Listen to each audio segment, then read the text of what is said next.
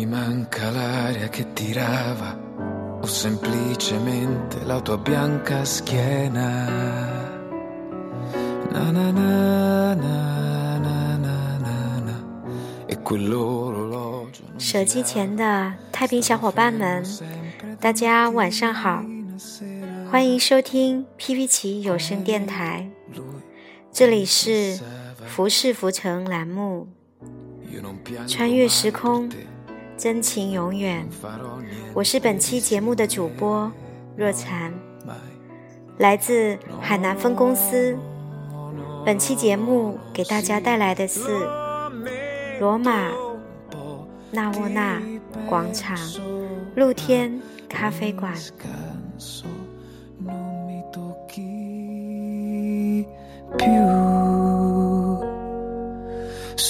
Che pensavo quanto è inutile farneticare, credere di stare bene quando inverno è te. Togli le tue mani calde, non mi abbracci e mi ripeti che son grande, mi ricordi che rivivo in tante cose. Na na na na na na, case, libri, auto, viaggi, fogli di giornale, che anche se non valgo niente, perlomeno a te. Prendimi così,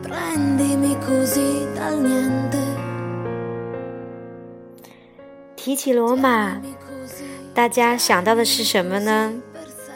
是古罗马的竞技场，是罗马假日，还是许愿池的喷泉？罗马的名胜古迹太多，故事太多。今天我们要说的是一个咖啡馆，一个陈丹燕。在《咖啡苦不苦》里描述的咖啡馆，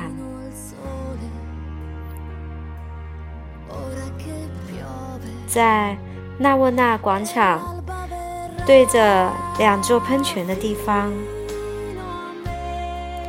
放满了咖啡桌子和铁杆椅子，人们坐在那里，为了享受罗马最有名的古老广场。欧洲最迷人的意大利阳光，贝尼尼最出色的雕塑作品，四合喷泉发出的水声，全世界最正宗的卡布奇诺咖啡，和出没于广场上走来走去、形形色色的人流，所以。露天咖啡座里的椅子，差不多都是向外面排开，有点像电影院。客人把自己安顿下来以后，男男女女都会摸出太阳眼镜戴上，那样就方便死盯着自己想看的人看。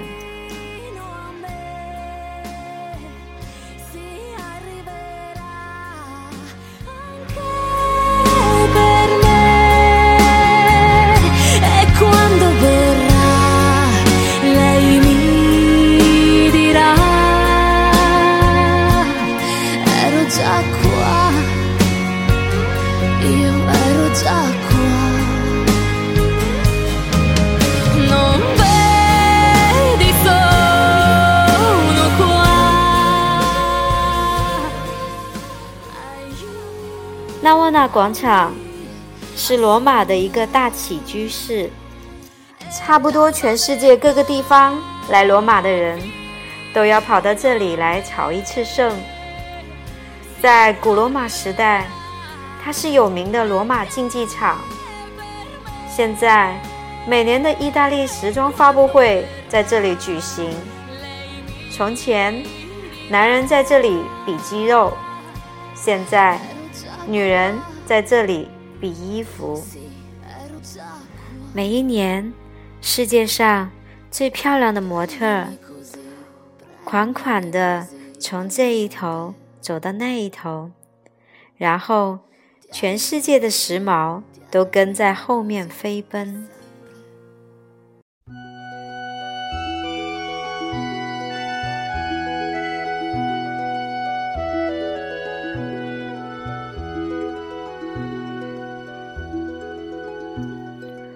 旅游的人常常是一群一群的过来，从四周的小街口一进广场，就探头探脑、跃跃欲试。他们人手一本《罗马旅行指南》，脖子上绝大多数挂着日本照相机。意大利本地人则喜欢用一次性的柯达相机。好像是小孩子的玩具一样。要是坐得靠近喷泉，不一会儿就能学到各种语言，在快要按动快门的时候都要说的那个词“笑”。一群一群的美国学生被老师招呼着，小心自己的书包。于是有些人把背后的书包。一道背到胸前来，鼓鼓的一大块，走起路来像孕妇。他们一定也被警告过，意大利的小偷的厉害。其实，比起纽约来，实在也算不得什么。他们总是大声的说话，全然没有外来的旅游者的害羞和小心。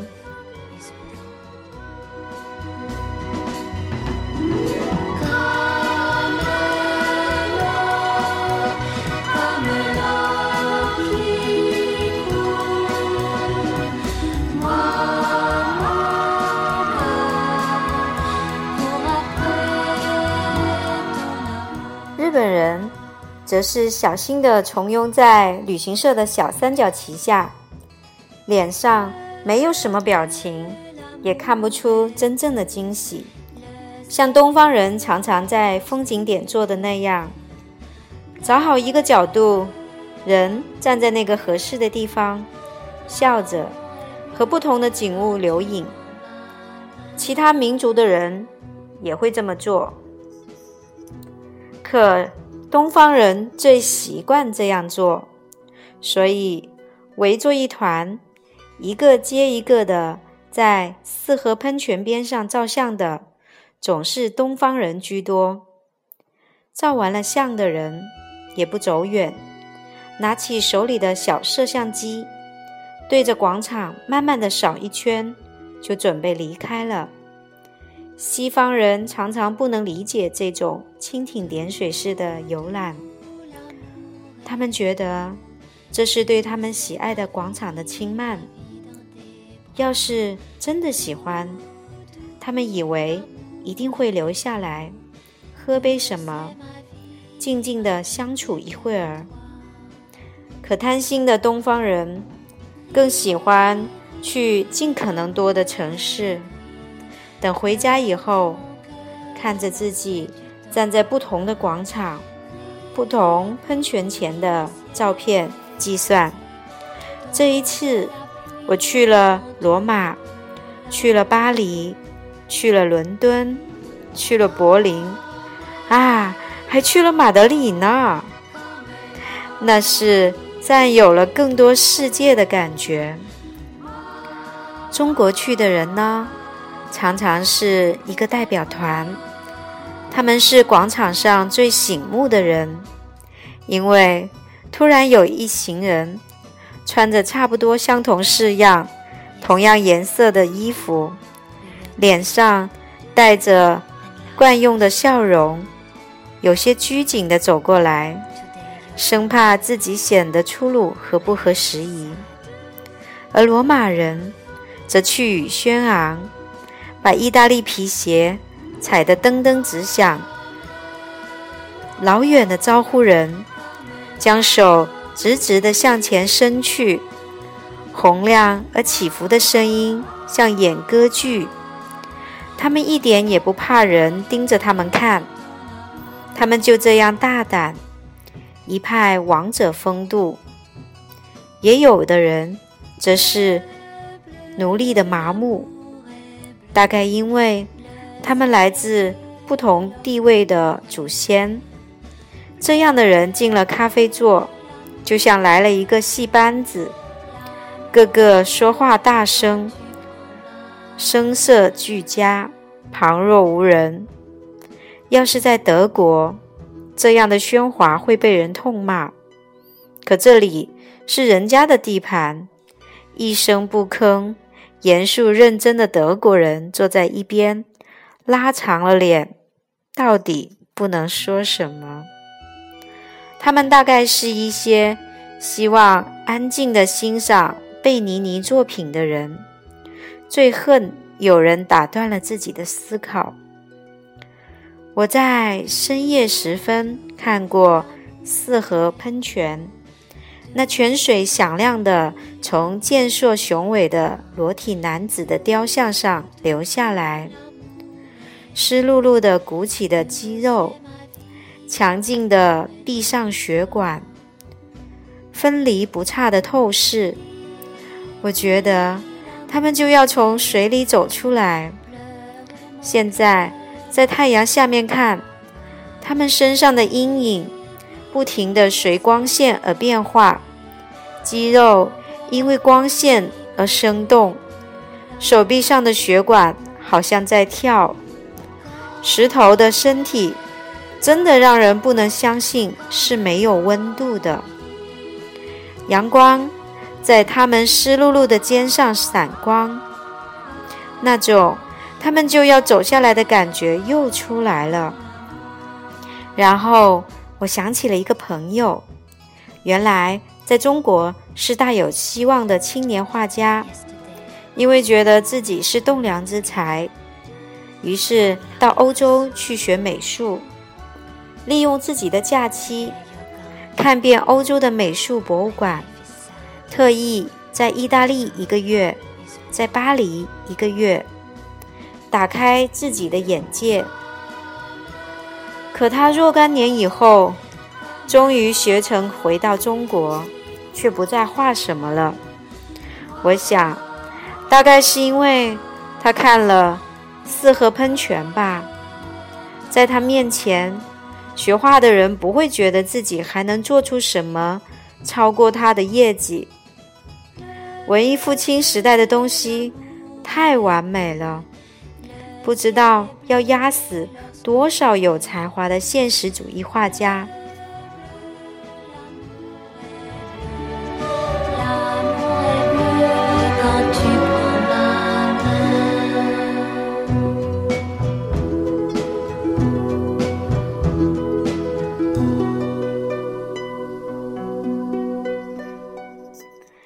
纳沃诺广场有许多卖画的，里面有一个英国人，红头发。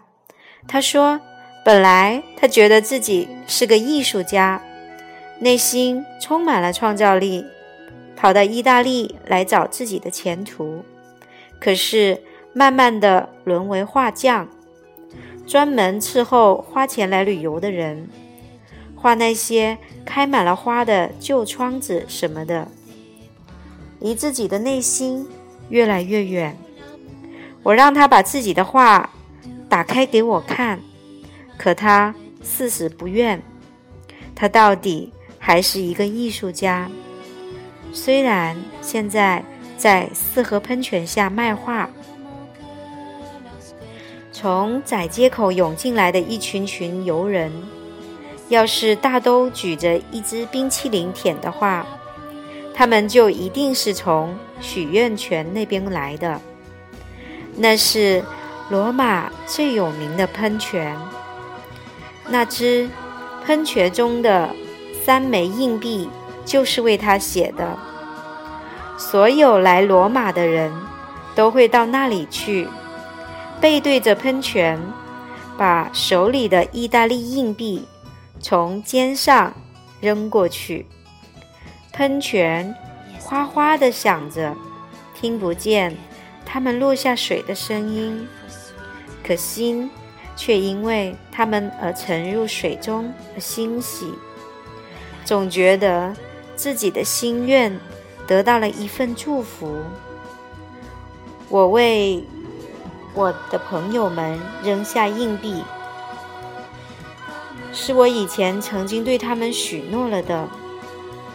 我记得我说，要是有一天我去罗马，我就为大家在许愿池里面投三枚硬币。许愿泉的对街对面呢，有一家有名的许愿泉冰淇淋店，大多数人都会在那里为自己买一支冰淇淋，将那软软的冰淇淋团在舌尖，好像是得到了点许诺的甜软的证明。心里觉得安慰，在小圆桌上，我写明信片回家。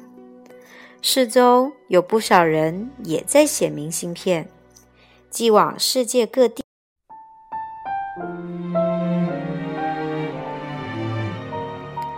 这漂洋过海的明信片，等我回家了，他们也许还没有到呢。我的小纸片。它的意义在于以后再次证明我有过一个坐在罗马阳光下写中国字的经历。二十年以前，木星到罗马以后，也去许愿池投硬币。别人问他是否许愿再来罗马，他说：“当他来到欧洲以后，才知道。”自己生得太早，可来得太晚，全错了。这是中国人到意大利常会有的感叹。那时我才大学毕业，根本不敢想象自己有一天能一个人长途旅行到意大利，好像只有拜伦才能做得到似的。像我这样。从没有梦想自己能在这里的人，就总觉得自己是在梦游。在旅途中，亲手写下的明信片，就是一个证明。广场咖啡座里的侍者，看多了我这样的人，只要买了喝的，他便不会再来打扰你。随便你写一万封信到外地去。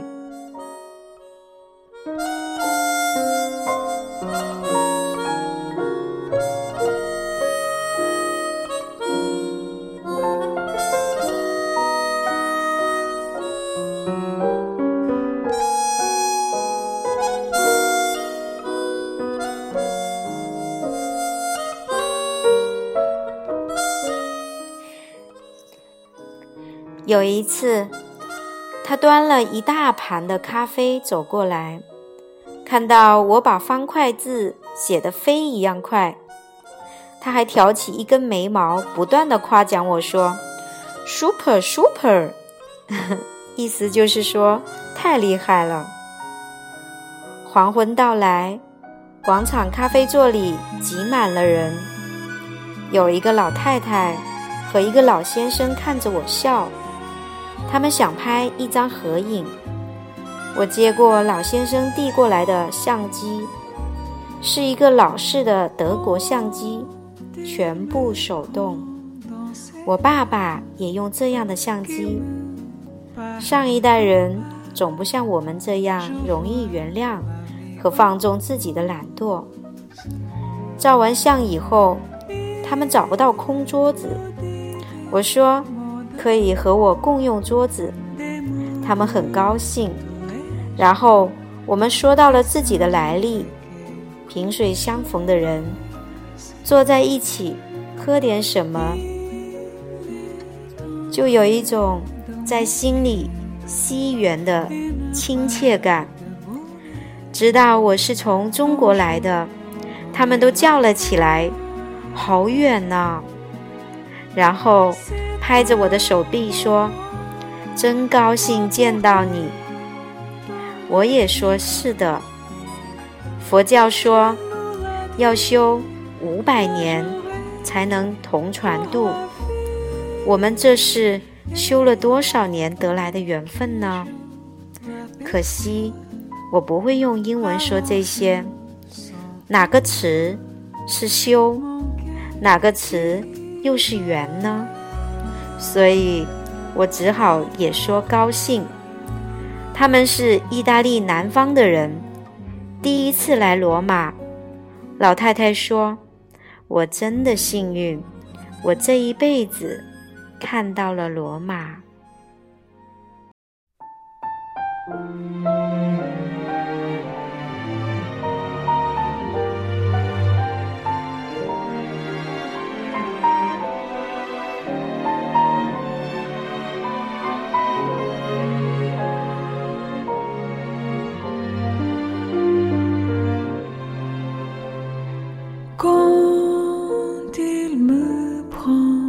ses bras qui me parle tout bas, je vois.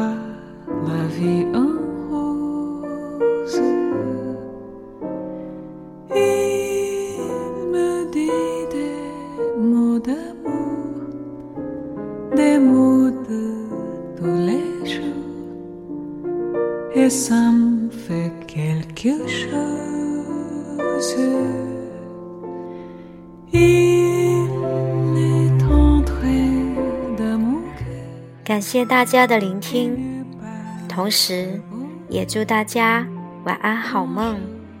我们下期节目再见。